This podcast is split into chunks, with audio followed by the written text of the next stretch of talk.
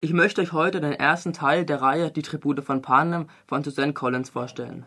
Er heißt Tödliche Spiele, hat 415 Seiten und ist 2009 im Oettinger Verlag erschienen. Im Original lautet der Titel The Hunger Games. Das Buch wird übersetzt von Silke Hachmeister und Peter Klöss. Zum Inhalt des ersten Bandes Tödliche Spiele. Die Handlung findet in Panem statt, einem totalitären Staat auf dem Gebiet der ehemaligen USA. Das Land ist in zwölf Distrikte unterteilt. Jährlich werden sogenannte Hungerspiele veranstaltet. Dabei werden jeweils zwei sogenannte Tribute aus jedem Distrikt ausgelost. Das sind immer ein Junge und ein Mädchen zwischen 12 und 18 Jahren. Diese werden in eine künstlich umgestaltete Umwelt ausgesetzt, die Arena, die von Spielmachern aktiv beeinflusst wird. Das Ziel ist es, die Mitstreiter zu töten, damit man selbst als Sieger aus den Spielen hervorgeht und am Ende eine Belohnung in Form von Geld und einem neuen Haus bekommt. Die Veranstaltung ist eine Machtdemonstration des Kapitols, um Aufstände zu vermeiden. Das Kapitol ist die Regierung Panems. Es befindet sich im Zentrum des Landes. Bei der Auslosung der 74 Hungerspiele meldet sich Katniss Everdeen aus Distrikt 12 freiwillig, damit ihre Schwester Primrose, die eigentlich ausgelost worden ist, nicht in die Arena muss. Sie und Peter Melark, der männliche Tribut aus Distrikt 12, fahren zum Kapitol, um sich dort auf die Kämpfe vorzubereiten. Im öffentlichen Interview der Tribute gesteht Peter, dem Moderator, dass er in Kenntnis verliebt sei.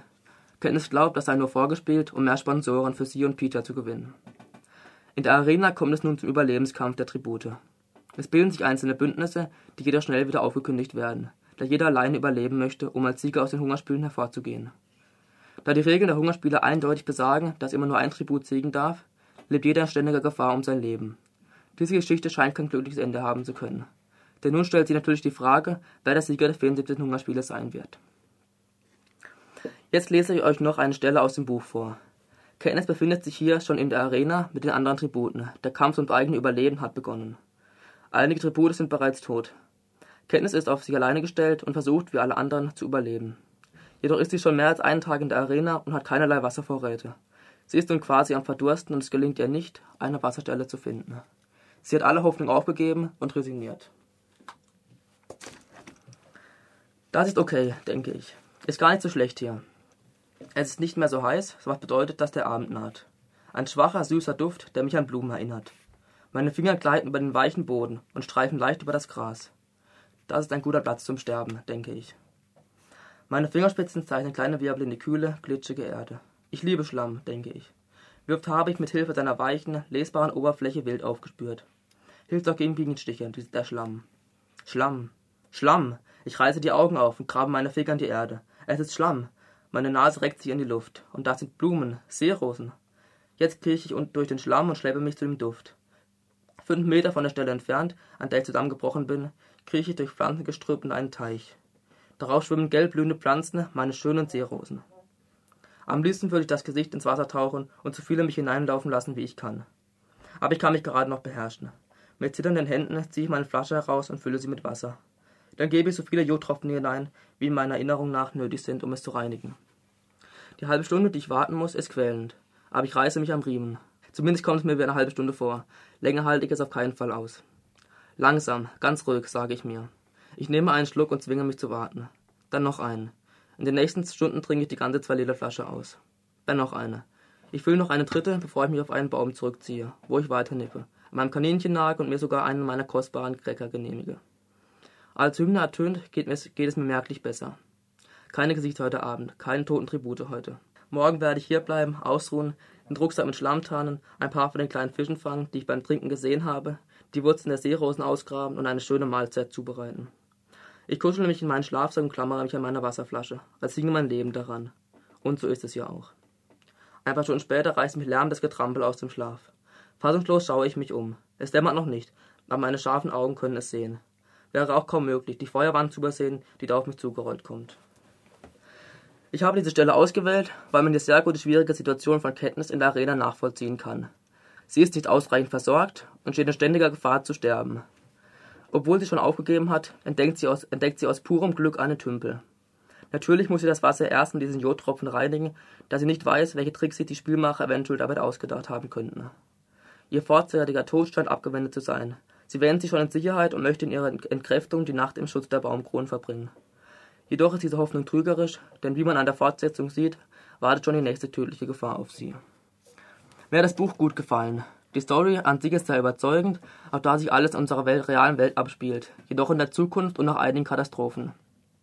Es handelt sich somit um einen dystopischen Roman. Die Handlung bleibt das ganze Buch überspannend. Obwohl ich das Buch schon vor einiger Zeit gelesen habe, konnte ich sogar beim zweiten Lesen jetzt vor der Buchvorstellung nicht mehr aus der Hand legen. Der Schreibstil ist etwas untypisch, es gibt einen Ich-Erzähler, das heißt die gesamte Handlung wird durchgehend aus der Perspektive von Kenntnis erzählt. Außerdem steht die Geschichte im Präsens. Somit erhält der Leser tiefere und genauere Einblicke in die Hauptfigur, was ebenfalls spannungsfördernd wirken kann. Trotz des Fehlens an Erzählerwechseln wird die Geschichte keineswegs an irgendeiner Stelle langweilig. Auch durch einige Rückblicke in Kenntnis Vergangenheit bleibt die Handlung durchgehend interessant. Obwohl die Thematik eindeutig nicht ohne ist, würde ich das Buch definitiv weiterempfehlen. Allerdings nur älteren Jugendlichen oder auch Erwachsenen, denen Fantasy- und Science-Fiction-Romanen gefallen. Das war Tribute von Panem, Tödliche Spiele von Suzanne Collins, erschienen im Oettinger Verlag. Danke, Simon. Das hört sich ja wirklich nach einem sehr, sehr spannenden Buch an, auch die Stelle, die du vorgelesen hast. Aber auch unglaublich perfide Spiele sind es, oder? Bösartige. Ja, das habe ich mir auch gedacht nicht normal, was die da sich ausgedacht haben, um diese Distrikte da zu quälen, in Wirklichkeit. Ja, das heißt Hungerspiele, herrscht denn da auch Hunger in Panem? Also die haben, also in Panem selber herrscht natürlich Hunger in diesen ganzen Distrikten. Die müssen, also viele Leute sterben da auch einfach, weil sie verhungern, weil sie nicht genug zu essen haben, sich kein Essen leisten können. Und im Kapitol geht es ihnen gut, sie leben da dekadent und haben die besten Speisen und Essen, was sie da haben. Und die Distrikte werden es immer, die, denen wird es vor Augen gehalten, die sehen da, wie die in Luxusleben, aber selber halt vor Hunger schon manche sterben müssen. Mhm. Erfährt man denn was über diesen, du hast vorher gesagt, das ist ein totalitärer Staat, dieses Panem. Erfährt man da noch ein bisschen mehr drüber, was da so für Gesetze gibt und so? Ja, also es gibt dann halt, also es wird alles von Panem regiert. Da hat keiner ein Recht, was dagegen zu sagen, gegen die Gesetze, die da herrschen. Ähm, die einzelnen Menschen da drin ähm, müssen sich eben total unterordnen, dem, was der Präsident Snow, der da alles regiert, sagt und haben auch kein Mitspracherecht. Wenn Gerichtsentscheidungen gibt, können sie nicht irgendwie Revision dazu beantragen. Sie müssen sich dem total fügen, wie in so einem absolutistischen Staat irgendwie. Mhm. Gibt es da auch Widerstand? Also es gab ja vor 74 Jahren diese Widerstände gegen das Kapitol, mhm. die die Widerstände eben verloren haben. Und darum gibt es dann diese Hungerspiele jedes Jahr, um die, an die Niederlage zu erinnern. Ah ja, das Und da traut sich jetzt eigentlich keiner mehr nochmal Widerstand zu leisten erstmal. Mhm, mhm.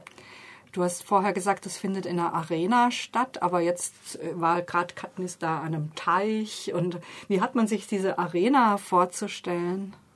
Also eigentlich ist die Arena jedes Mal eine ganz, an, eine ganz andere Umwelt. Die wird künstlich hergestellt in irgendeinem Bereich Panems. Und die wird halt außen begrenzt, dass die Tribute nicht flüchten können, sondern immer nur drin bleiben müssen. Und die kann immer was anderes sein. Die gab mal irgendwo in, der, in einer Eisfläche oder in der Wüste. Dieses Mal war sie eben im Wald, wo es dann auch Wasserflächen gibt, aber verstreut im Wald und nicht viele davon. Und präpariert mit Waffen vielleicht auch, aber sie weiß gar nicht, was da lauert auf sie. Aber ein riesiges Gebiet, oder? Eigentlich schon ein riesiges Gebiet, ja. Mhm, mh. Und gibt es dann bei diesen sogenannten Spielen auch Publikum? Schauen da Leute zu? Also überall in diesen ganzen Bäumen und äh, Flächen werden überall Kameras hingestellt, damit alles wird mitverfolgt. Jede kleine Bewegung, jeder Tod wird genau mitgefilmt, damit ähm, das Kapitol sich daran freuen kann, dass sie das sehen und äh, das macht ihnen Spaß, das zu sehen. Und vor allem, wenn es dann schön äh, blutig zur Sache geht, macht es ihnen dann Spaß. Und wenn es ein bisschen langweilig wird, dann treiben sie da auch mal zusammen und töten auch ruhig auch mal selber einen Tribut, um zu zeigen, dass sie es halt können und so weiter. Sehr gemein. Hm. Also die Zuschauer sind das Kapitol und nicht die normalen Menschen in Panem. Also die, es wird ja natürlich gefilmt von dem Kapitol, aber die normalen äh, Distrikte werden auch gezwungen, das äh, mit anzuschauen. Zu sehen, wie da ihre eigenen Familienmitglieder da halt um ihr Überleben kämpfen und sterben müssen, teilweise. Mhm. Ja, schwere Kost, oder? Was würdest du sagen? Ja, doch schon. Ist nicht ohne, finde ich, das Buch. Mhm. Aber sehr gut geschrieben auf jeden Fall, muss man auch sagen. Mhm. Warum findest du, dass es sich trotzdem lohnt? Siehst du da irgendeine Botschaft auch in dem Buch?